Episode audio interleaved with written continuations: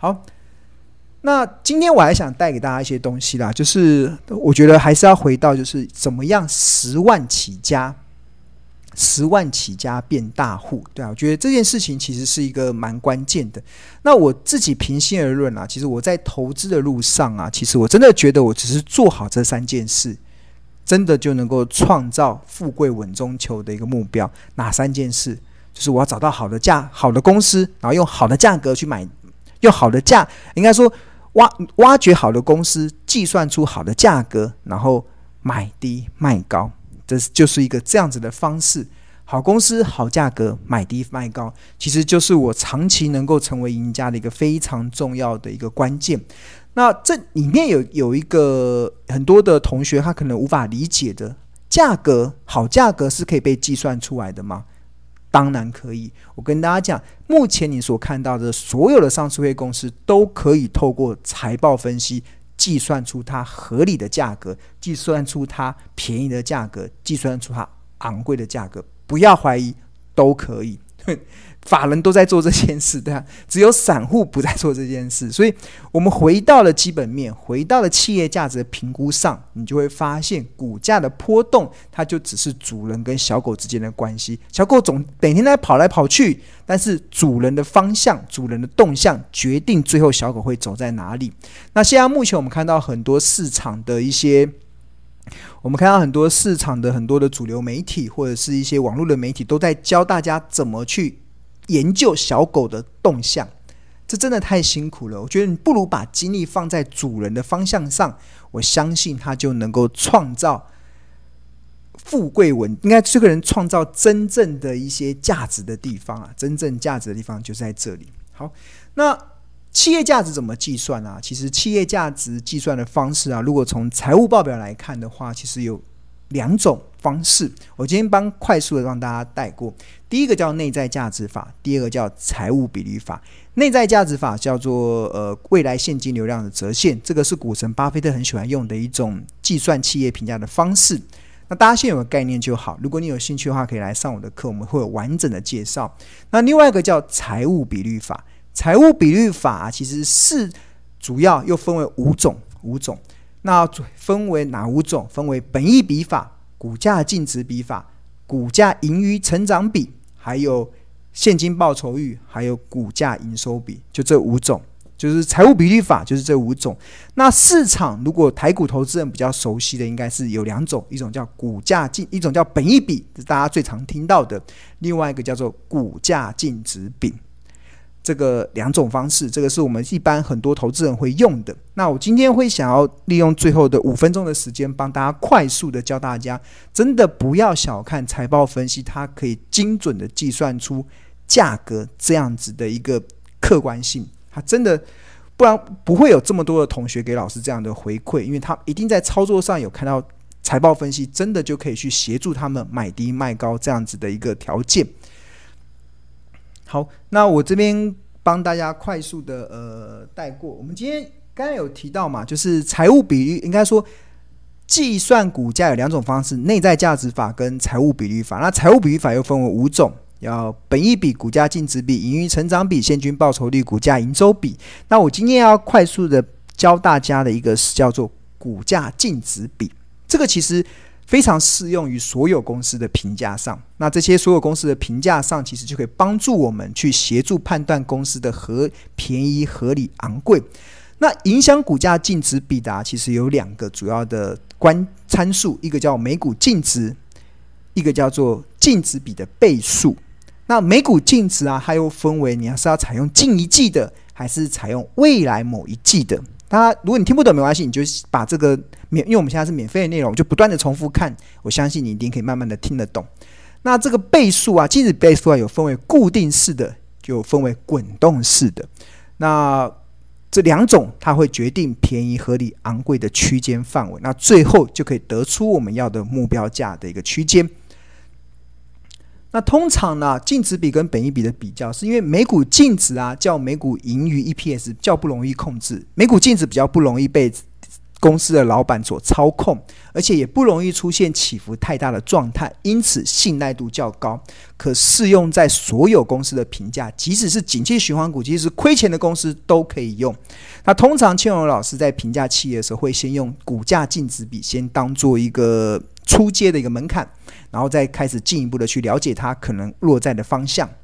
那所以净值比也用于出。可以评价在出现亏损的公司，像本一笔亏损公司是没有办法评价的。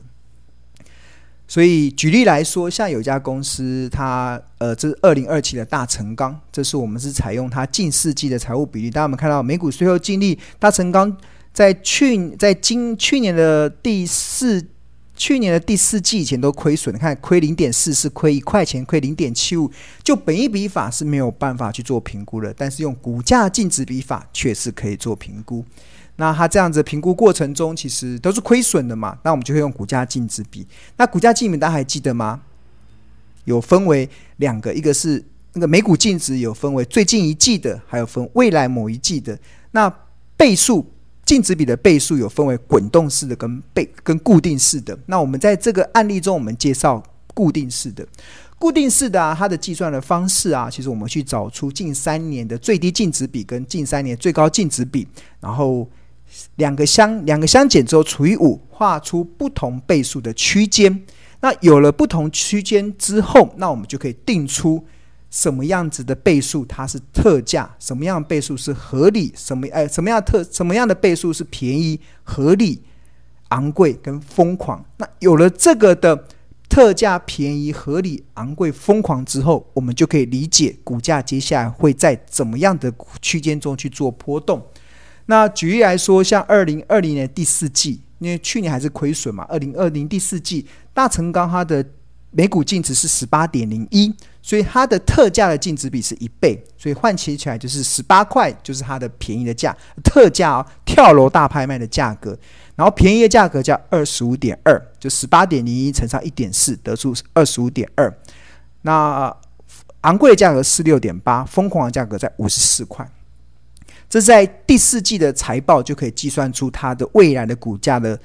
便宜、合理、昂贵的一个波动，那这个数字出来之后啊，你再去对照股价的走势，你就会发现几乎是完全吻合。怎么说呢？这张图是二零二一呃二呃二零二二一年二月份到六月份大成钢的股价走势。大家我们看它从二十五块开始起，二十五块开始起涨，这也是我们投资家日报开始进场的点，大概在二三二四块。二十五块代表什么？便宜的价格。然后后来一路涨涨涨，涨到多少？涨到五十五点五是它前一个波段的最高点，那这个前一个波段的最高点五十五点五的时候，已经涨到多少？涨到疯狂价。大家有没有看到疯狂价是多少？疯狂价已经在五十七点八，这五十七点八的价格就是它已经疯狂价，所以它已经快接近疯狂价的时候，自然而然它就应该有出现回档修正的压力。那这个是二零二零年第四季的财报嘛？那如果你用二零二一年第一季，由我们到五月。到了五月中旬的时候，五月中旬的时候就有第一季的财报。那第一季的财报出来之后，它的每股净值上升到十九点二六，它的疯狂价也就上升到五十七点八。那便宜的价格、合理价格落在四十二，和便宜的价格落在三十四点七。那我们看它的股价走势，在这一波。这个是第一季，我刚才讲的是第四季。第四季的财报是三月底公布的。三月底公布完之后，你在这个财报的数字上去做股价的合理的波动。那第一季财报公布完之后，再去做股价合理的波动，那就按照这个不同的倍数，一倍、一点四倍、一点八倍、二点二倍、二点六倍、三倍之后，得出了以第一季的财报所计算出来大成钢的疯狂价是五十七点八。所以，嗯，了解了疯狂价在五十七点八的时候，股价。飙涨上去的时候，涨到六十三点七。我问投资人：“你是该买股票还是在卖股票？”当然，如果你有这张表在心里面，你就会知道你要该做什么。但是，大多数的投资人买股票都不看这张表，都不再计算那个企业价值是什么，都在计算：诶，它可能突破了前高，可能还会有什么线图会更好。这些都是追着小狗跑的结果。所以这样子的内容，最后最后的结果其实就就你看，如果你了解了这个企业价值计算的方式，当你是不是就会对股价的波动了然于胸。他为什么这时候很多人问我说：“大成钢为什么涨到六十块之后会往下跌？”对我来说，合理的解释就只是它涨到昂贵价要下来，要回到合理啊，因为它不可能一直都在昂贵啊，不可能一直在疯狂价，它已经涨到疯狂价，这已经是昂贵疯狂价了，它一直在疯狂价，它不可以一直疯狂下去啊，所以它一定会回档，所以这个就是你了解企业价值真正的价值所在。所以为什么看这张图之后，我们有看到前面的这些同学，他们有做这些的回应，就是他们终于看懂了财报。而且用在股票投资的操作上，他知道好公司买在便宜价，你进场你就可以获利稳定成长。他知道他完全改变了买卖股票的心态，就原本你之前买股票卖股票都是在追高杀低，就看涨说涨，看跌说跌，然后永远不知道股价该怎么去判断。但是你学了财报分析之后，你终于知道了要该怎么去做判断。那当你这些都学会之后，你就会像这位同学一样，他已经开始迈向财务自由的目标，迈向财务自由的道路。我觉得这是我还蛮开心，有越来越多的同学能够做到这一点。OK，好，那这个我们只能很快速的教大家这个内容。那当然，我们这个这个内容我会待会在晚一点的直播中，会在我们这个财报魔法班的这个直播中会在。教完整的教大家怎么去查，对啊，因为刚才是快速的讲，那你有个概念就好。那待会九点之后的财报魔法班的直播，那我会再把这个部分再细讲一下，让同学就而且手把手教你去哪里查，而且都是完全免费的这些资讯就可以查询得到。好，那刚才提到股价净值比啊，其实它的倍它的这个倍数有固定式的，有滚动式的。那这个固定式的就是我们刚才这范例中所提到的，那当然有滚。所以，就净值比法，其实它有四种组合，就是近一季每股净值乘上固定式的净值比，近一季的每股净值乘上滚动式的净值比，预估的每股净值乘上固定式的净值比，跟预估的每股净值乘上滚动式的净值比，这四种方式。那当然，固定式的可以在网络上查。那待会儿我在九点的直播中会手把手的教大家去哪里去查。那滚动式的啊，滚动式的在标股金 APP 里面，其实就可以协助大家。这也是市场独创的一个计算股价的一种方式。然后我们是采用滚动式的，采用过去两百四十天的平均，它有非常扎实的客观验证的内容。那我觉得这个，所以使用标股基金 APP，你可以用滚动式的本益比、滚动的净值比去掌握一家公司什么样价格是。合理，什么时候价格是昂贵，什么价格是便宜，什么时候价格是特价。那像我们这个结结入的过程中，你看一百零七块以下，可能的红海就会开始进入到相对便宜的价格。这就是滚动式的本益比所能够创造出来的。那我们这个这个内容都会收录在标股基金 APP 里面。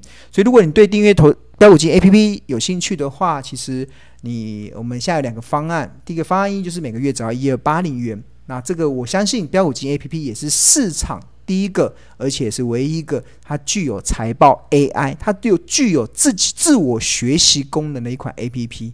那订阅我们这个 A P P 的同学应该有有感而发，就是这 A P P 真的是越来越聪明，真的是越来越聪明的，因为它自我学习的，所以因为它有双核的运算，不断的在学习，不断的在进步，相信相信它能够创造很好的效益。那除了方案一之外，那当然还有方案二，你可以加入财报魔法班。财报魔法班这个一年的方案，那你就可以参加这个密集学习的课程。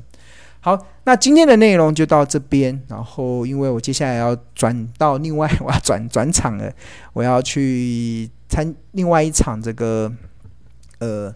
另外一场这个直播的课程，对啊，所以手把手教你们用财报分析，所以我们今天就不开放同学问问题了。那希望今天的内容其实我觉得蛮重要的。我觉得如果你可能听得没有这么清楚，那呃我没有听得没有这么清楚的话，其实我建议大家要多回看，就因为网络都可以不断的回看，听一次不懂没关系，你可以听两次，两次不懂没关系，可以听三次。